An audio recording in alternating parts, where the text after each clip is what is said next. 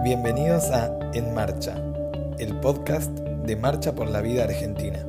Vamos a trabajar algunas temáticas de la Shoah, Holocausto, a través de entrevistas con expertos. La idea es mantenernos conectados durante todo el año. Quienes se están preparando para viajar podrán conocer algunos de los temas para llegar mejor preparados a la próxima marcha. Quienes ya viajaron podrán seguir profundizando sobre las temáticas de la Shoah. Hola, ¿cómo están? Empezamos un nuevo episodio de En Marcha, el podcast de Marcha por la Vida Argentina. Hoy nos acompaña Franco Fiumara, juez del Tribunal en lo Criminal número 4 del Departamento Judicial de La Matanza, doctor en Ciencias Jurídicas y Políticas, docente, investigador y consejero en la Universidad Nacional de La Matanza, profesor benemérito de la Universidad Aldo Moro de Bari y profesor invitado en varias universidades nacionales y extranjeras.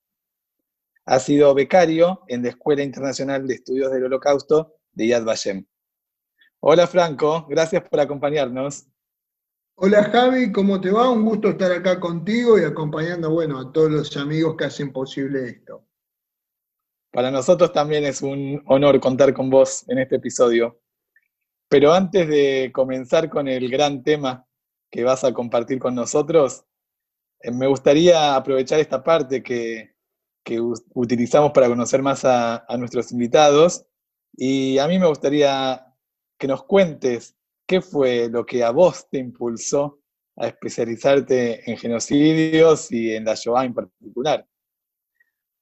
Qué linda pregunta personalizada, Javier, y te agradezco que me hayas dado este puntapié inicial para introducirnos en el tema. Yo soy hijo de migrantes, mi papá era italiano, del sur de Italia, una zona que todos conocemos que fue siempre discriminada, o el sur de Italia discriminado en relación a algunas cuestiones en Italia mismo, en el sur y en el norte, como todos conocemos, pero bueno, aparte de eso, la guerra, la invasión nazi de lo que fue Calabria en el año 43, con todas las calamidades que eso generó, no solo para Italia, sino a nivel de Europa y el norte de África, ¿no? a nivel mundial en general, podemos decirlo. Mi papá emigró como consecuencia de esa guerra, muchos millones de italianos lo hicieron, él vino a la República Argentina y bueno, y acá está el producto de lo que es un hijo de migrantes, de migrantes, un hijo de la guerra, por así decirlo. Si bien mi papá nació en el año 35 era jovencito cuando concluyó la misma, pero las consecuencias lo trajeron aquí. El dolor que él padeció, el hambre que sufrió en Calabria, las miserias que generó la guerra, jamás lo pudo olvidar hasta el día de su último día de vida, ¿no? Es algo que a mí me transmitió, yo desde muy chiquito internalicé mucho esa cuestión y por eso creo que me llevó justamente a ser un investigador, un estudioso y poder llevar todas estas cuestiones a lo académico como para poder preparar a gente para el bien común en el cual todos somos iguales. Ante Dios para el que cree y ante la ley para el que no llega, no cree en Dios. Gracias, gracias por compartir esta, esta parte personal con todos nosotros. Ahora sí, si estás de acuerdo, presentamos el tema de hoy.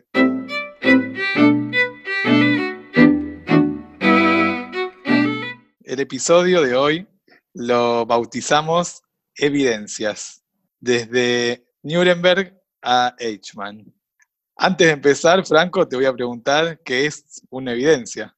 Qué bueno, ¿no? Porque generalmente uno se adentra a hablar de los temas de la Shoah, del tema de los juicios de Nuremberg, del transcurso de la guerra, y no evalúa justamente algo fundamental.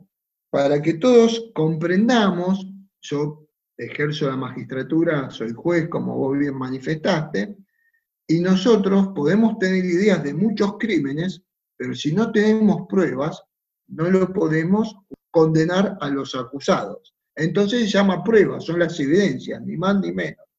¿Cuáles son las evidencias?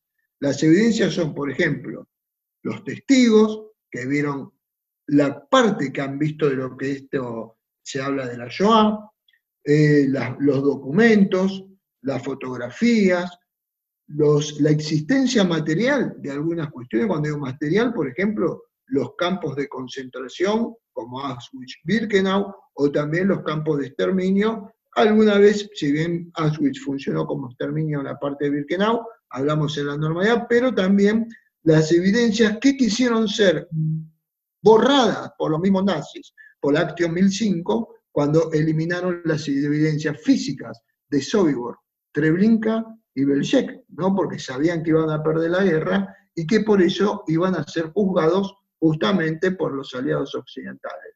Si querés, quiero explicar otra cosita más a todos ustedes, porque hay una cuestión que muchas veces se habla los cuerpos del delito, que todos los chicos, todos en líneas generales podemos alcanzar a ver cuando hablamos de esto. El cuerpo del delito no es el cuerpo de la persona que fue asesinada, para que entendamos muy fácil. Es la construcción que se hace jurídica de eso, porque si no tenemos un problema con relación a la Shoah por la modalidad que tenían los nazis de llevar adelante este crimen atroz en los campos de exterminio con los crematorios, las cámaras de gas y todos los que conocemos. Entonces se juntan todas las pruebas y con eso se construye el cuerpo del delito que es el genocidio justamente de la comunidad judía europea. En esto más o menos te puse en conocimiento una sencilla explicación de lo que son las pruebas, ¿no? Entiendo, me parece que está, que está bueno empezar por esta definición para entonces entender cómo fue que, que se llevó a, cabo los juicios de Nuremberg. ¿Cómo, ¿Cómo fue ese comienzo? ¿Quién fue el que, el que ideó? Y, si, y la primera pregunta también que te haría es si había existido un antecedente. Mira, ahí es donde vamos a empezar entonces a hablar, como consecuencia de los juicios de Nuremberg, tenemos que ir directamente al genocidio armenio.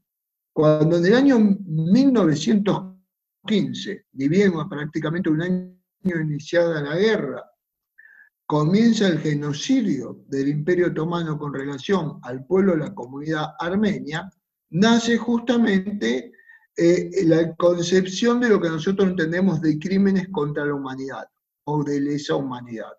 Las marchas de las muertes justamente a la comunidad armenia hacia Alepo, actualmente Siria, fíjate lo que son los hechos causales o casuales, ¿no? Con lo que pasó con ISIS en el norte de Israel, por Golán, por así tenerlo muy cerquita de la frontera de Israel mismo, ¿no? En la actualidad, los campos de combate de ISIS, también lo que fueron las ejecuciones sumarias, muy comunes a los nazis, la persecución indiscriminada de la comunidad armenia en general y otras comunidades como la griega en forma más en particular. Manifiesto esto para dar a entender de por qué hubo distintas, digamos, calificaciones legales. Cuando hablo de calificaciones son los titulitos de los delitos, para hacerlo más sencillo, homicidios, masacres, genocidio, lesa humanidad, eso es la calificación. Entonces tenemos el primer antecedente que iban a hacerle juicios a los jóvenes turcos, que eran quienes comandaban o mandaban en el Imperio Otomano justamente por este genocidio. También se iba a juzgar al Kaiser, de quien gobernaba el Segundo Reich alemán, el Imperio Alemán, hasta terminada la Primera Guerra Mundial.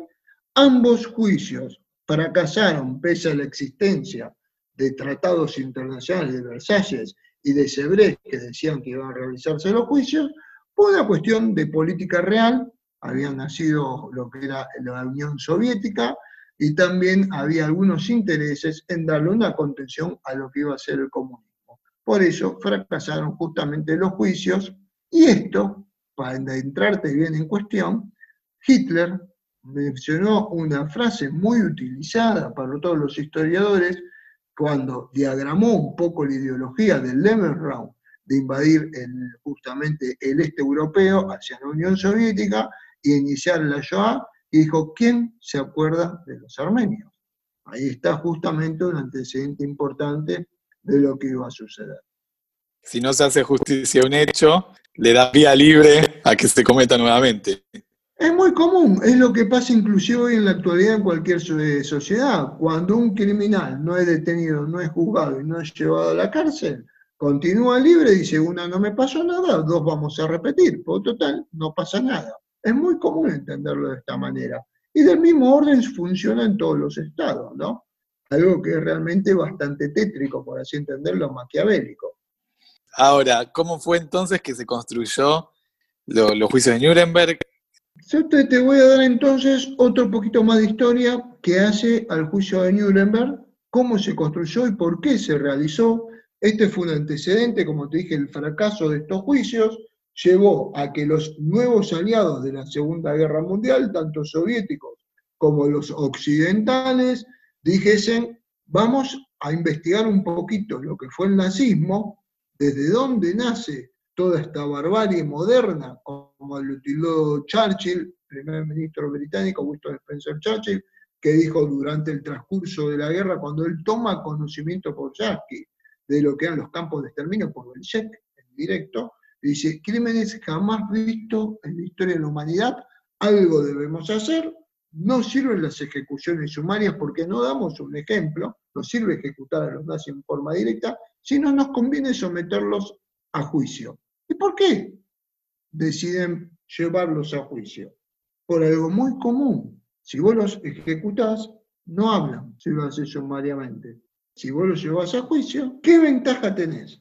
Salen a la luz todas las pruebas de los crímenes que cometieron. Y ese fue el fin didáctico, el fin pedagógico que justamente querían hacer los líderes mundiales aliados para dejarle un mensaje a la humanidad, que quienes vuelvan a copiar o a cometer crímenes similares a la Shoah, no en cuanto a magnitud, sino a lo que digamos como hecho delictivo llamado genocidio, van a estar sujetos a ir presos o ser ejecutados, como muchos después llegaron pena de muerte. Ahora bien, ¿cómo se plasmó y cómo se llevó a cabo esto? Quiero explicarte dos cuestiones fundamentales que hacen a que se inventen o se crean las figuras delictivas, ¿no? Los delitos por lo que van a ser juzgados. Uno tiene que ver con las dos concepciones ideológicas políticas del nazismo. Fue fundamental para poder diagramar la etapa de juzgamiento. Una tiene que ver con la guerra militar, ¿sí? realizada para invadir otros países, por lo cual van a vulnerar muchos tratados firmados como tratados de paz y tratados internacionales de que no se iban a realizar guerras. Y por el otro, vamos a darle algo muy utilizado a veces también por los historiadores, incluso en Yad Vashem, de modo metafórico, es la guerra contra el judaísmo, el exterminio de los judíos europeos. Las guerras dentro de la guerra. Y esto Hitler ya lo detalla en Mein Kampf, no en la forma que se iba a desarrollar la guerra. Mein Kampf es mi lucha, es el libro sagrado del nazismo que Hitler escribió desde la prisión de Landsberg en el 23, 24, 25, cuando estaba purgando pena, bien estuvo 11 meses detenido hasta el año 24. Eh, y ahí está hablando justamente de lo que es el espacio vital, el Lesberraum, la invasión hacia el granero que iba a alimentar a los alemanes en el este, por eso todos los Stettel en Polonia, Bielorrusia, el, Báltico y también en Rusia, quedaron justamente bajo esa concepción del espacio vital alemán de que lo iban a invadir. Y por el otro, la estructura que hace Hitler piramidal de razas superiores y razas inferiores. Y te quiero explicar algo que es una evidencia muy clara y que van a hacer en los juicios. En esa pirámide, lógicamente, ellos tienen una concepción racial de que los arios eran superiores a todo el mundo animal humano, por así decirlo. Digo animal humano para graficarlo muy sencillamente, porque Salimos de la teoría justamente de Darwin, ¿no? De la, teoría de la raza, ¿no? De animal, y Hitler en definitiva lo transforma en algo biológico a nivel humano. Hay superiores e inferiores, el más fuerte se devora al más, al más débil. Los eslavos estaban en el cuarto o quinto estrato, pero una particularidad, Javier, que hoy en día es incomprensible que haya neonazis en Argentina o en Latinoamérica.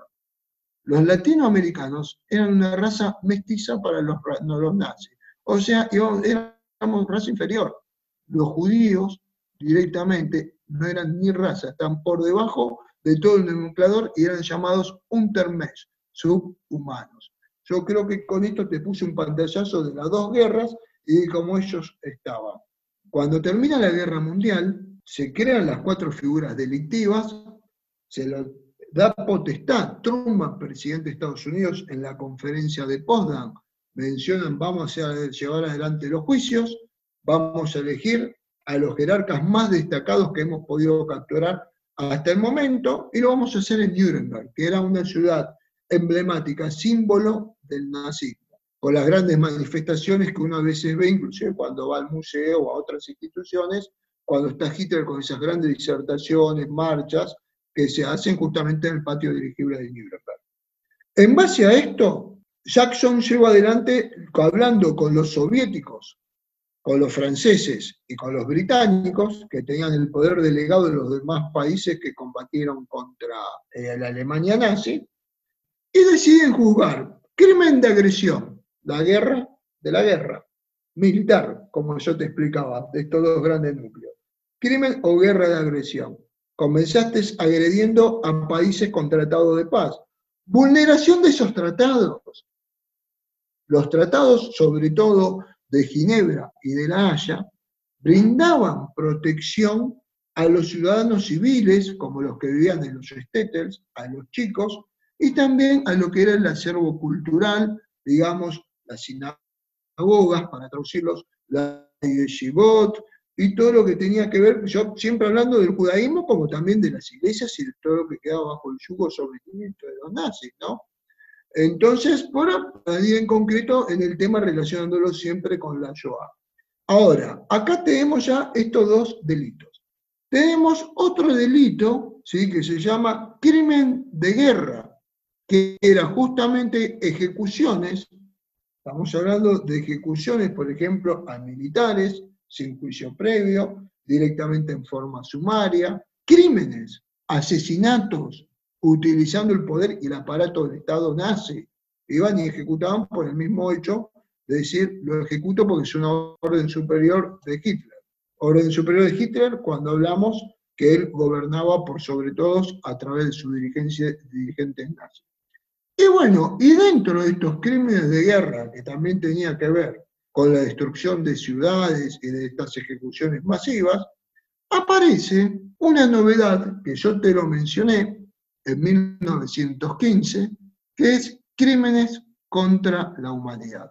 Todavía no tenemos el título de genocidio, que si hoy acontecería una Shoah, por así decirlo, eh, sería ese justamente la calificación legal, digamos el titulito del delito, como yo le digo. Pero no existía todavía en la época. Lemkin recién después con el tratado eh, del genocidio en el año 48 pudo, bueno, imponerlo como tenerlo para encuadre social y protección de todos. Bueno, acá cuando aparecen estos crímenes de lesa humanidad que deberían acontecer dentro de los crímenes de guerra, ¿sí? es justamente lo que acontece a la Shoah en sí mismo. Los crímenes contra el pueblo o las comunidades judías en toda Europa. Creo que acá construimos un poquito todo lo que es el derrotero que va a llevar a hacer estos cuatro delitos para que sean jugados los nazis en el juicio de Nuremberg. ¿Y a quiénes, y a quiénes juzgaron en estos juicios? Mirá, una vez definido entonces los juicios de Nuremberg, es muy sencillo, el dirigente más importante que fue sometido a proceso se llamó Hermann Göring, era el segundo de, Hitler, era el, jefe de la Luftwaffe, el jefe, de, digamos por así decirlo, de la Fuerza Aérea Alemana, una cuestión muy importante, era una persona muy inteligente, Göring, él se defendió, más allá de su abogado, se defendió jurídicamente de una forma superlativa, por así decirlo. Él quería ejercer dominio porque estaban convencidos de que iban a volver al poder, fíjense en el grado de pérdida de noción de la realidad que padecían, ¿no? Porque habían perdido una guerra catastróficamente, pero percibían el ambiente de la Guerra Fría, pensamos de personas políticas, por eso yo digo que lo que no me gusta, en muchas veces escucho Javier, y esto lo dejo como mensaje, cuando digo que estos nazis estaban locos. Estos nazis no estaban locos, al revés, eran muy cuerdos. Cuando yo o uno dice que Hitler era loco, justifica una conducta y los locos no pueden ser sometidos a juicio, son inocentes por una cuestión de una patología. ¿Me entendés? Entonces es algo muy importante. En, el, capítulo de Joel Schwartz, él terminó, terminó el episodio diciendo que los, los nazis eran tipos comunes, como vos y como yo. Y, esto que vos estás diciendo lo, refuerza desde, desde el punto de vista legal. Si están locos no los podemos juzgar. No los podemos juzgar. Entonces, esa es la peligrosidad.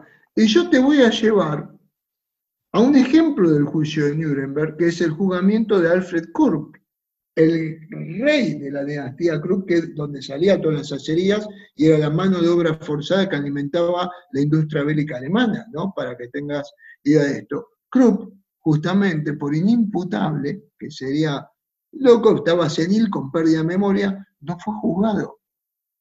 Por decirte así, salió absuelto. Ni bien no, no llegó a ser absuelto, pero para que se entienda. Salió inocente, no culpable.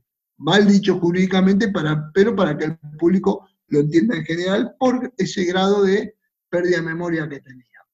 Fíjate que eso es lo que no nos podemos permitir. Por eso tenemos que pensar que esta gente era muy inteligente, muy cínica, con decisión determinada de ejecutar y eliminar a través de asesinatos a otras personas.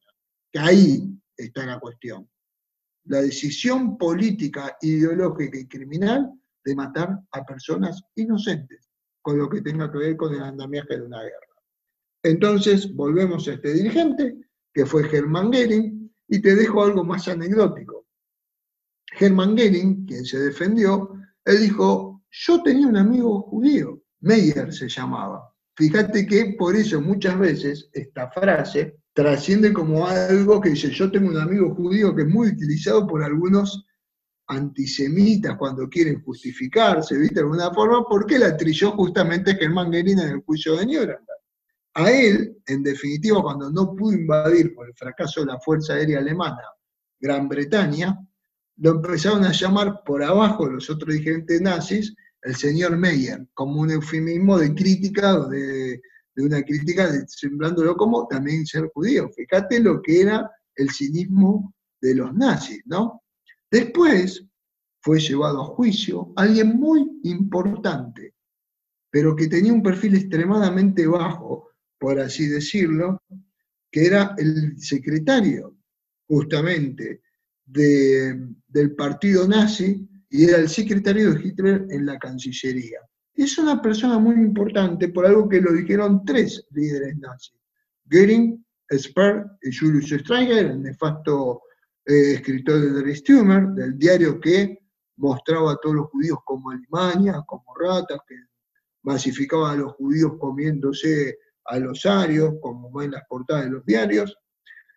Eh, que es Martin Bormann. Martin Bormann no fue detenido, fue juzgado en ausencia, pero era el encargado de transmitir verbalmente las órdenes criminales de Hitler a los demás jerarcas nazis, como Keitel, que era el jefe del ejército, Holt, que era el segundo del ejército, Kaltenbrunner, que era el jefe de las SS, el jefe de Adolf Eichmann, después del asesinato de Keidrich en Checa, para que tengamos también el plan, la acción, eh, Reinhardt, y también para que entendamos, entendamos un poquito la solución final. Él era el jefe máximo, después venía Hitler, en cuanto a esto, Himmler y Hitler, ¿no? Como entendamos. Hans Frank, que era el gobernador general de Polonia en su momento, y también así otros líderes ya de segunda línea o segundo orden, como para que nosotros podamos saber. El juicio, juicio como podemos mencionar, se realizó en la ciudad de Nuremberg, empezó justamente en el año 1945, en concreto el juicio se lleva adelante a partir del 20 de noviembre de 1945 y concluye prácticamente un año después, el primero de octubre de 1946. Siempre hablando de los principales jerarcas nazis. Obviamente, eh, aquellos que, que, se suicidaron previamente a los juicios eh, no pudieron ser juzgados. Digo, por ejemplo, Hitler. Claro, Hitler se suicidó, también Himmler, Heinrich Himmler, ¿no? Cuando detenido en Lüneburg, en el norte, cerquita de Hamburgo, eh, él se presentaba como un gran jerarca del nazismo, que quería firmar la paz con los aliados, el mayor criminal, ¿no? Digamos, después de Hitler en poder de decisión del nazismo, y cuando advirtió que le sacaban todas las insignias, que le sacaron el arma, y que bueno, que en definitiva le iban a murió una pastilla de cianuro y se suicidó. Paradójicamente, Hermann Goering, la noche en que iba a ser ejecutado, también se suicidó con cianuro escapando a la sentencia, no al cadalso. Tomó decisión de él. Y ellos son los que no pudieron ser sometidos a juicio. Por eso la importancia, muy bien develada, de Roosevelt, presidente de Estados Unidos hasta su fallecimiento en marzo del 45, que lo reemplaza Truman, cuando dijo, tenemos que poner todas las evidencias a la vista, y la única forma es el juicio. ¿Y cuántos terminaron siendo juzgados en ausencia como Borman? En el juicio principal, solo Martin Borman. Ese es el juicio principal a los jerarcas, ¿no? Que tenemos aquí, yo siempre tengo un listadito, eh, en el cual muchos fueron condenados en gran medida a pena de muerte, otros a pena temporal, hubo tres absueltos, pero en los juicios, o los segundos juicios de Nürnberg, o los juicios de segundo orden, que son los juicios justamente contra las otras jerarquías del Tercer Reich, también hubo juzgados en ausencia. Ya estamos hablando de dirigencias de segundo, tercero y cuarto orden de nivel de mando, ¿no? Antes de que avances, ¿qué son estos segundos juicios? Hubo más juicios de Nuremberg. Uno generalmente cuando habla del juicio de Nuremberg, que es el que hace historia, es el juicio principal seguido a los jerarcas nazis, encabezados por Hermann Goering, como yo te mencioné, el segundo de Hitler. Hitler se había suicidado el 30 de abril del 45 junto a su nueva esposa desde esa noche, Eva Braun, y, bueno, entonces el que quedaba como mayor jerarca nazi hasta ese momento, Goebbels también se suicidó, Joseph Goebbels, el ministro de Propaganda y de Educación, o de Pública Instrucción, era el ministerio, para que todos entendamos. Eh, entonces pasó a ser Hermann Goering. Entonces, en base a este juicio principal, comienzan otros 12 juicios de Nuremberg de segundo orden que tienen que ver con jerarquías específicas. Y si me permitís, Javier, es importante para todos quienes vayan a escuchar esto, por si alguna vez visitan los campos, que pase, bueno, toda esta coyuntura actual y se puedan visitar, ¿no? Eh, o vayan a Israel y puedan ir al Museo de la, de la Shoah, justamente en Jerusalén. Es importante entender esto porque hay juicios a los médicos, que son por todos los experimentos que se hicieron justamente en relación a vacunas, a experimentos raciales, a los mellizos que Mengele era un Mengele, era uno de los peores eh, médicos con una falta justamente de ética tremenda, vulnerando cualquier eh, juramento hipocrático, y también todo lo que había acontecido adentro de los campos de exterminio en regla general o de concentración. Entre ellos, el mayor destacado de los juzgados fue el ministro de Salud, Brandt se llamaba, y fue condenado a pena de muerte. Un segundo caso era el segundo, el juicio a Milch, que era el juicio de Nuremberg II.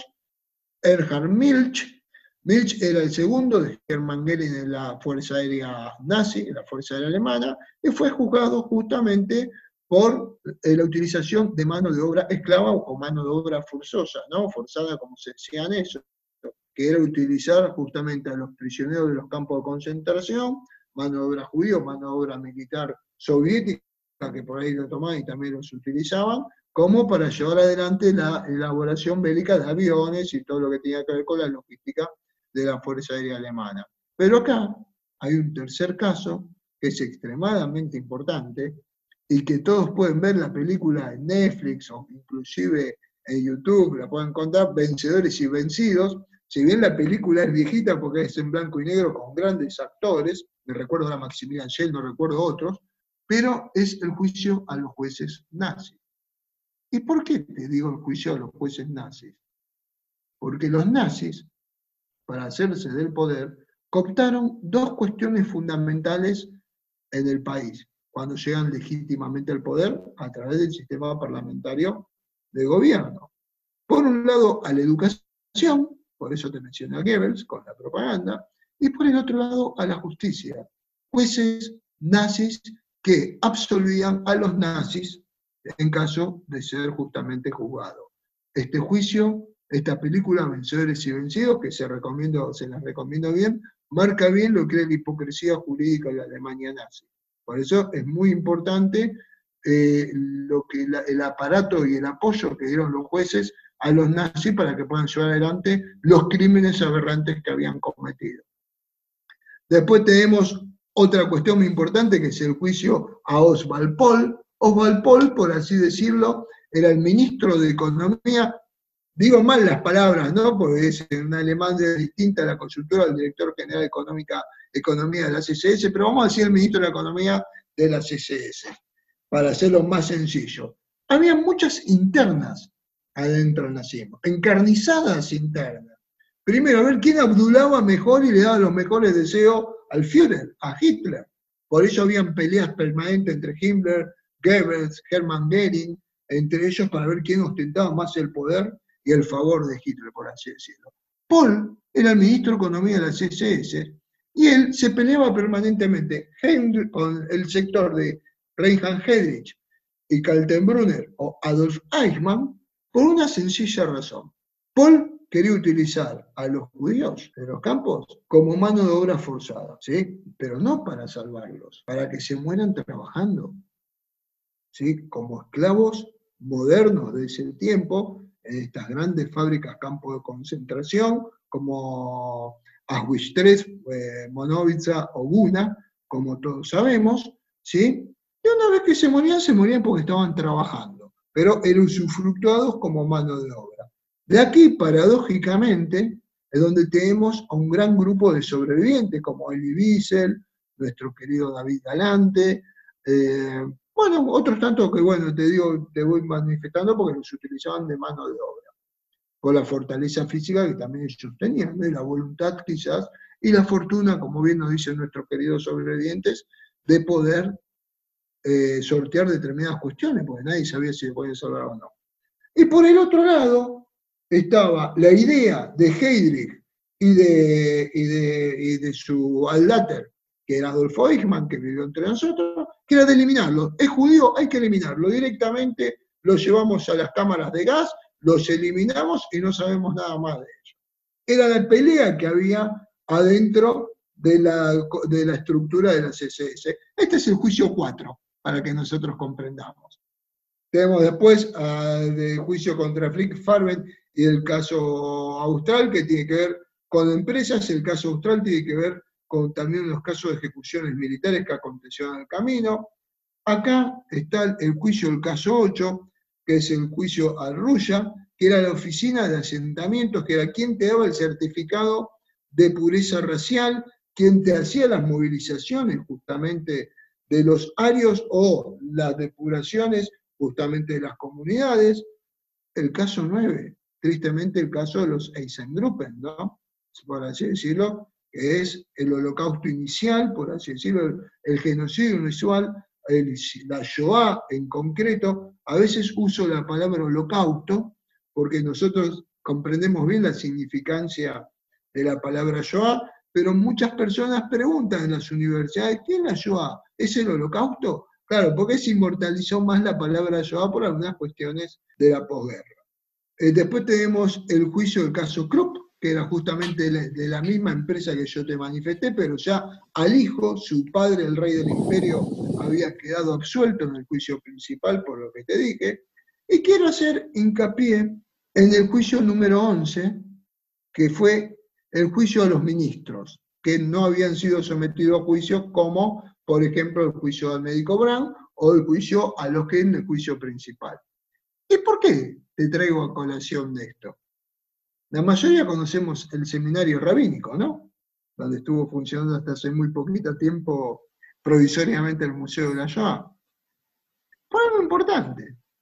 Walter Darré, que había sido ministro y director del RUYA, paradójicamente, autor de un proyecto llamado Proyecto Lebensborn, sí, Dios de amor, fuentes de amor, de procrear para que nosotros creamos, y también de extender los certificados de pureza racial para los SS, o para los ciudadanos alemanes, no los súbditos, sino los ciudadanos, y también de la política de deportación de chicos para arianizar, él escribió un libro llamado Tierra y Sangre, ¿no?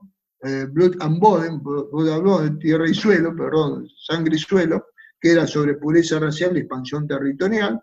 Él nació en Belgrano, estudió en Belgrano, por eso te dije lo del seminario rabínico. Era llamado el ministro argentino del Tercer Reich. En la, Primera Guerra Mundial emigró, fue a combatir para el Segundo Reich alemán, y a partir de ahí, con, con la derrota de Alemania, comienza desde muy temprana edad a estar afiliado en el partido nazi. Así que fíjense cómo tenemos nuestra cuota de ideología nazi en Alemania, porque tenía que ver con la expansión territorial de Argentina y porque su papá era experto en genética animal bovina, porque hacían experimentos con la procreación de las vacas acá en nuestra Argentina. Y él lo escribe en su libro para el estudio justamente de las SS. Él era uno de los directos de Heinrich Himmler, justamente que era quien lo financiaba. Fue condenado en este juicio. Él se mata en un accidente de tránsito. Sabemos que, que la Guerra Fría llevó a que muchos de los que estaban detenidos no cumplan la totalidad de la pena, a excepción de los líderes del juicio principal, ¿sí? que donde estuvieron los cuatro aliados. Esto generalmente ya en la Guerra Fría no participó la Unión Soviética en estos otros 12 juicios. Entonces muchos de ellos recuperaron anticipadamente la, libertad, como el caso de Walter, Richard Walter Darré. Así que esta es la paradoja de esto.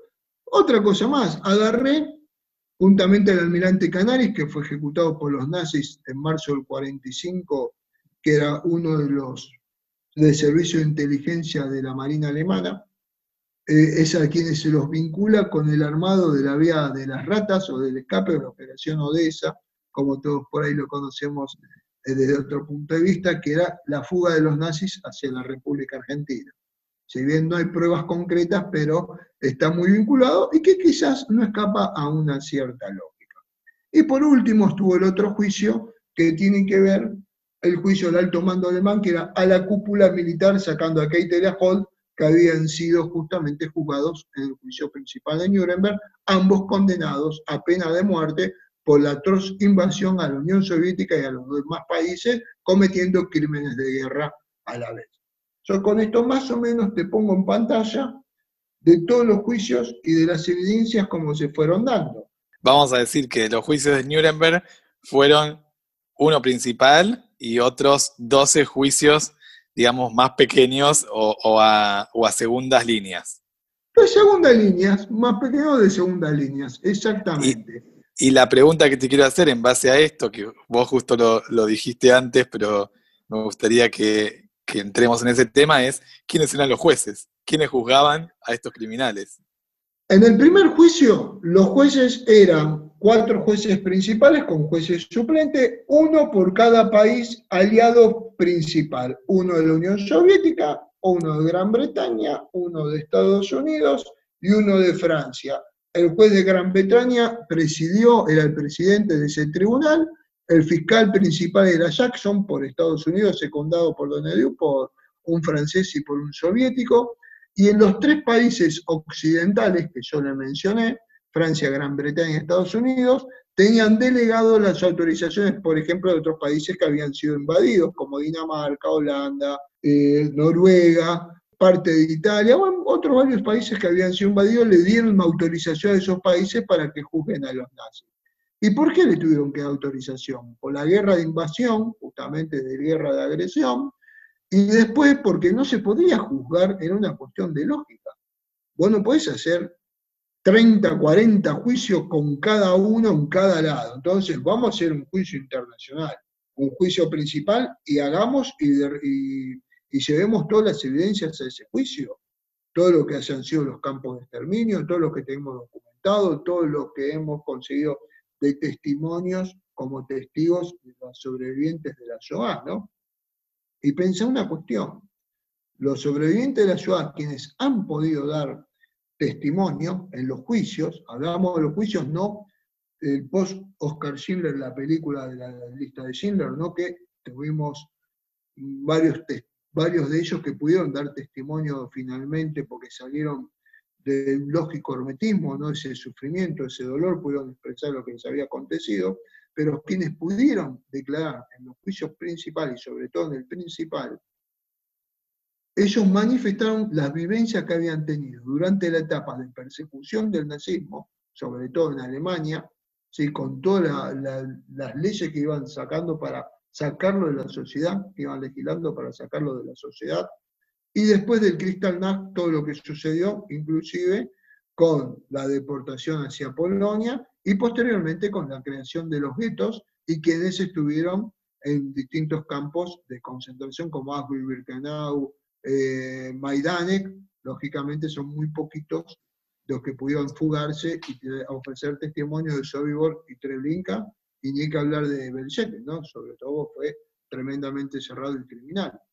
Los otros 12 juicios, como ya estábamos en el contexto de la Guerra Fría, fueron realizados por franceses, eh, americanos y británicos y no participó la Unión Soviética. Tengo que preguntarte si desde tu mirada jurídica los juicios de Nuremberg eran legítimos y eran legales. Ah, qué buena pregunta, ¿no? Con la frase que a mí siempre me gusta utilizar, y justos, ¿no? Vamos a agregarle la palabra justo, la concepción de justicia. Legales eran, porque en definitiva un acuerdo de partes entre todos. Recordemos que la Alemania nazi, justamente, si había algo que tenía era legalidad. Perdió legitimidad justamente con el incendio del Reichstag. ¿no? Porque ellos subieron legalmente al poder, legítimamente al poder, pero el nazismo nunca fue justo de su misma invención hace 100 años, justamente en 1920, cuando salen los 25 puntos nazismo, ya hablan de diferenciación de razas, de invasión de países. Imagínense que eso no es un sistema justo, es un sistema que hay que advertir y detenerlos en su momento, que es donde falló la dinámica internacional. Si los juicios fueron perfectos, creo que no. Justamente no eran perfectos, pero es un sistema de pura legalidad. Ahora, cuando yo tengo discusiones con otros colegas que critican tan duramente a los juicios de Nuremberg, ¿sabes quiénes tenían que haber jugado a los alemanes, a los nazis por así decirlo? Sí, tenían que ser sometidos a juicio justamente por la justicia alemana, los folgerillos, los mismos tribunales nazis. O sea, hubiésemos repetido el juicio de Hitler en el 23-24 cuando escribió Mein Kampf, salió e hizo lo que hizo, porque fue muy benévola la justicia con ellos. Y si los jueces fueron criminales, no podían estar jugándolo. Aparte, y te quiero llevar con esta respuesta que me, me estás pidiendo, ya a Eichmann en Jerusalén, porque viene con manillo al dedo, en definitiva eran fuerzas de ocupación. Habían ganado la guerra y eran la autoridad legal en ese territorio. Legitimidad, si decimos legitimidad inicial de un Estado democrático, no la tenía porque no había elección. Quizás esa era la falta de legitimidad que tenía. Pero en definitiva eran fuerzas de ocupación, vencedores de una guerra que no habían iniciado. Ahí está la importancia de todo, lo iniciaron los nazis la guerra. Más allá de que Hitler quería culpar a los judíos por cualquier cosa, como su discurso del 30 de enero de 1939, ¿no? que ponía el judaísmo por sobre el capitalismo y por sobre el comunismo, y que si iniciaba la guerra iban a ser destruidos o eliminados de Europa.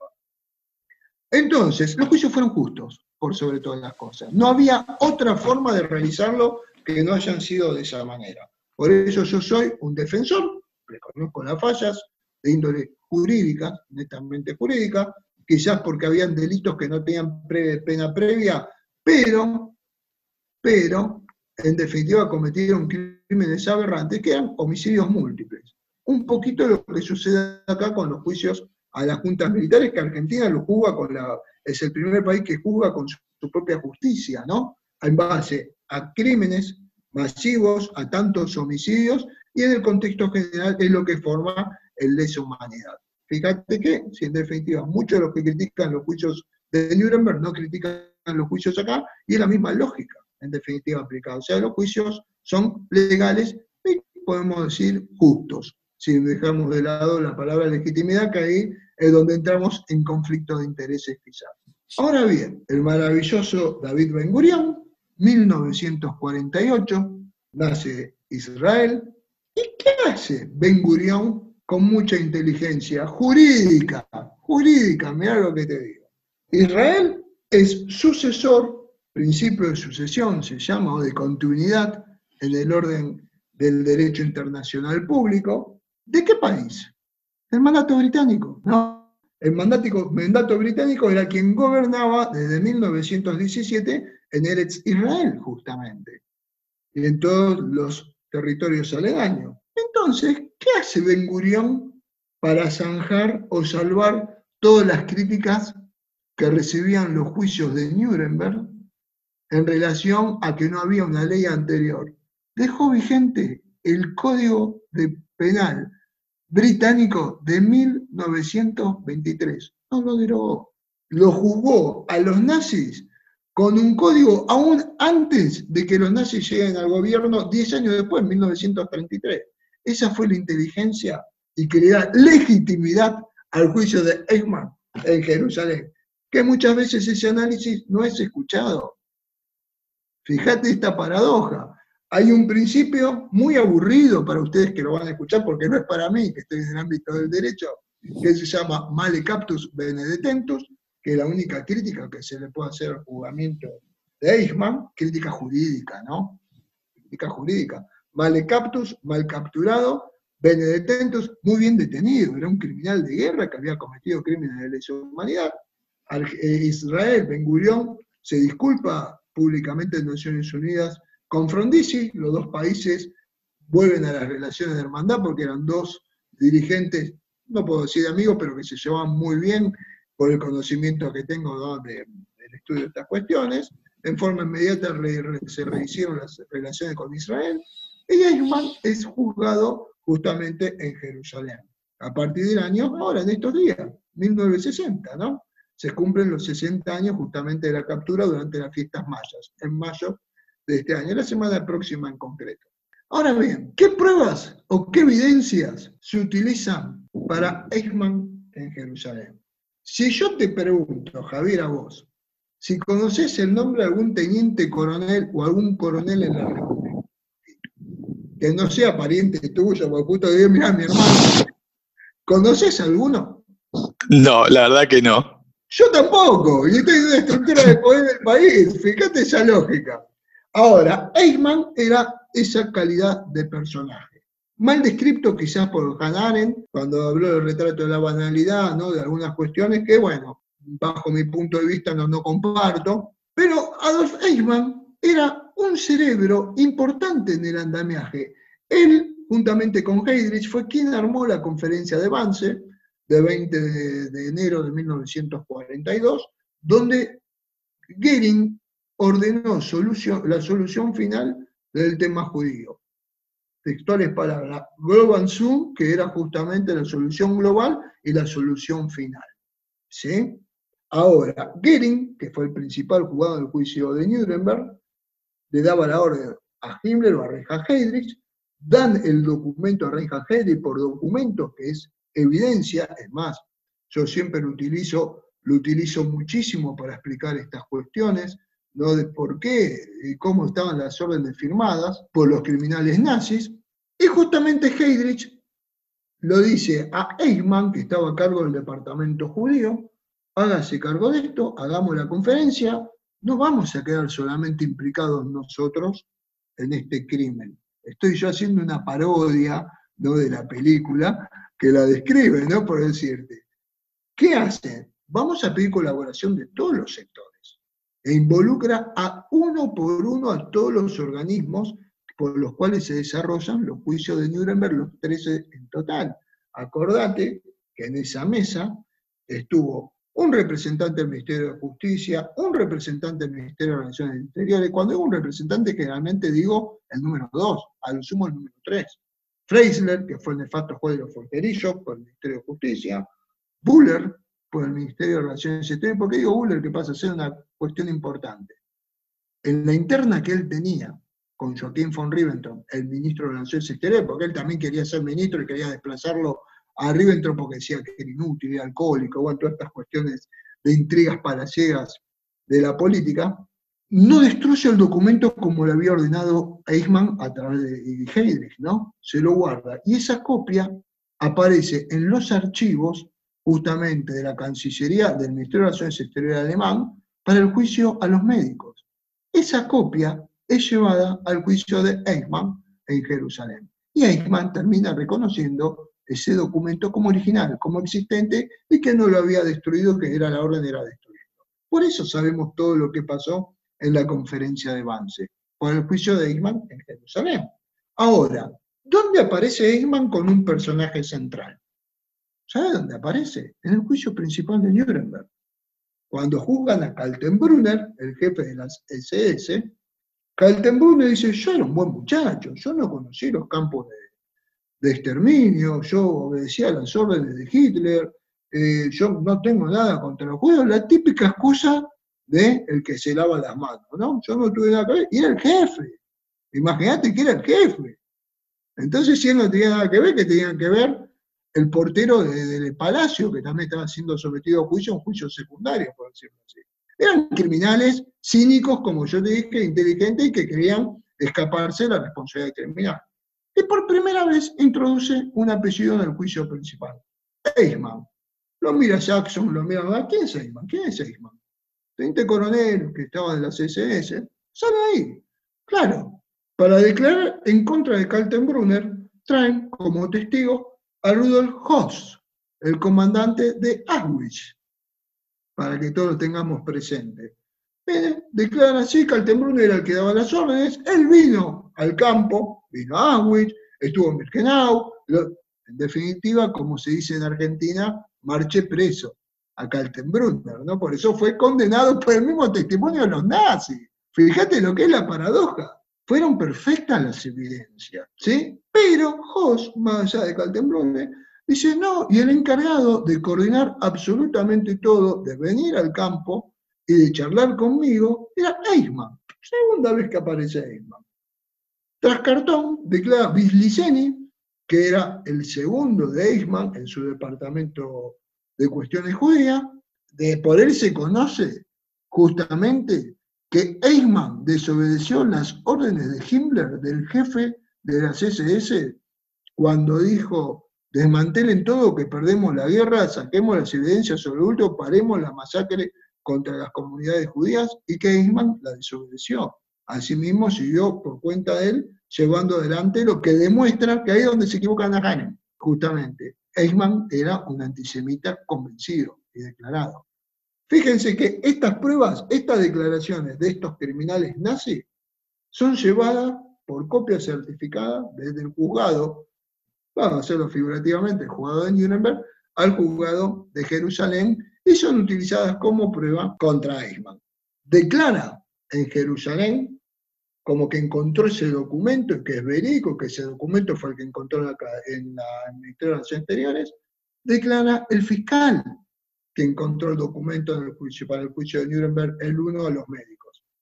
Fue el juicio de Emma. Declara nuestros queridos y recordados Zuckerman y Lubetkin también, que dieron vida a los Hameya Getaot, ¿no? Tan lindo el reconocimiento memorial y donde también se puede estudiar todas las cuestiones relativas a la Shoah, declara el Grispan, el papá de Herzl Grispan, ¿no? que desató justamente el pandemonium del Kristallnacht, ¿no? Eh, justamente atizado y acalorado por Goebbels y todos los, los nazis ¿no? en ese momento. Declaró justamente el papá de Grispan, de Herzl Grispan, de todo lo que habían padecido desde el Kristallnacht en adelante, que se salvó, logró ser un sobreviviente. Bueno, declaró Abba Kovner, como nosotros conocemos, y muchos testigos más de importancia, incluso algunos de los que venían de la Argentina el rescate o la captura de Eichmann. muchos dicen el secuestro, cuando ya dicen el secuestro no me gusta la palabra, me parece más un neologismo de neonazismo, ¿no? Como justificando. no, no, no. Argentina, en cuanto a la justicia, pese a los pedidos de Alemania de extradición, jamás estaba a Eichmann. El único que le dio trámite fue un habeas corpus presentado por la esposa, que está exhibido en la, Corte Suprema de Justicia de Argentina como una muestra como se dio el pasaporte de él al Museo de la Shoah, ¿sí? que fue el único que se dio trámite, pero nunca las escarcelaciones. Y eso es lo que dejó justamente algo de tristeza a todos nosotros, porque si hay algo que no podemos permitir es que criminales de guerra, para el momento genocidas, si fuese en la actualidad, tengan que vivir libremente en la República Argentina. O sea que Eichmann fue juzgado legalmente legítimamente y con suma justicia y con todas las pruebas y evidencias que fueron juntadas en los demás juicios de Nuremberg e inclusive con testimonios de Nazi. Así que fíjate que más imposible, si cualquier juez tendría en cualquier juicio la cantidad de pruebas y evidencias que hubo para condenar a Nazi, y justicia se podría hacer mucho más fácil de cuando, como cuando empezamos a hablar. Para ir cerrando, quiero retomar esto.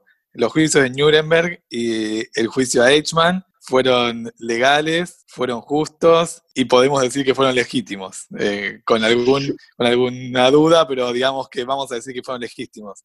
Mi pregunta... Yo creo que le da, legitimidad, ¿sabés qué le da legitimidad, si me lo permitís decir? Una composición con lo que es ser justo, no había otra forma. Mi pregunta, en base a esto de que fueron legales, legítimos y justos, es si en tu opinión se hizo justicia. Es una palabra muy amplia para decir, yo creo que más que hacerse justicia, se hizo lo que se pudo en ese momento, ¿no? Se hizo lo que se pudo en ese momento. Hoy estamos a 75 años, se van a cumplir ahora en unos meses del inicio del juicio, con una Europa destruida, con sobrevivientes que todavía por ahí no podían llegar a sus hogares. De hecho, se sabe lo que acontecía en Polonia con los judíos que querían volver y con las masacres de Kielce. Pensemos que Kielce fue mientras se, desarrollaba el juicio de Nuremberg. Atención, ¿eh? Fíjate lo que yo te estoy introduciendo como algo de suma importancia. Y se realizó y se llevó adelante como pudo. Yo creo que por lo menos se hizo justicia en el sentido de que se dejó un mensaje a la humanidad que a partir de la Shoah esto no podía permitirse que vuelva a suceder. Si sucedió, Lógicamente que siguió sucediendo de otros puntos de vista, de hecho en Darfur estamos viviendo hoy todavía las consecuencias de un genocidio con un juicio, pero quizás hay instrumentos jurídicos internacionales que por lo menos nos hace contener la barbarie del nunca más de lo que fue el nazismo. Hasta aquí fue Franco Fiumara, a quien le agradecemos un montón y aprovecho también para recomendar su libro Educación y Justicia como métodos pacíficos de prevención, para quienes quieran investigar más y saber más sobre, sobre estos temas. Y así concluye la primera temporada de nuestro podcast. Queremos agradecer a cada uno de los invitados que nos acompañaron en este primer recorrido cronológico con el que nos acercamos a la Shoah. También agradezco al resto del equipo de Marcha por la Vida Argentina, Cecilia Bullior y a la directora Alejandra Tolcachier, con quienes soñamos y creamos este podcast. Esperamos sus comentarios en nuestro Instagram, arroba marchaporlavida.ar y los invitamos a visitar nuestra web www.marchaporlavida.ar. Mi nombre es Javier Faibusievies y los espero la semana que viene en el inicio de la segunda temporada de En Marcha, el podcast de Marcha por la Vida Argentina.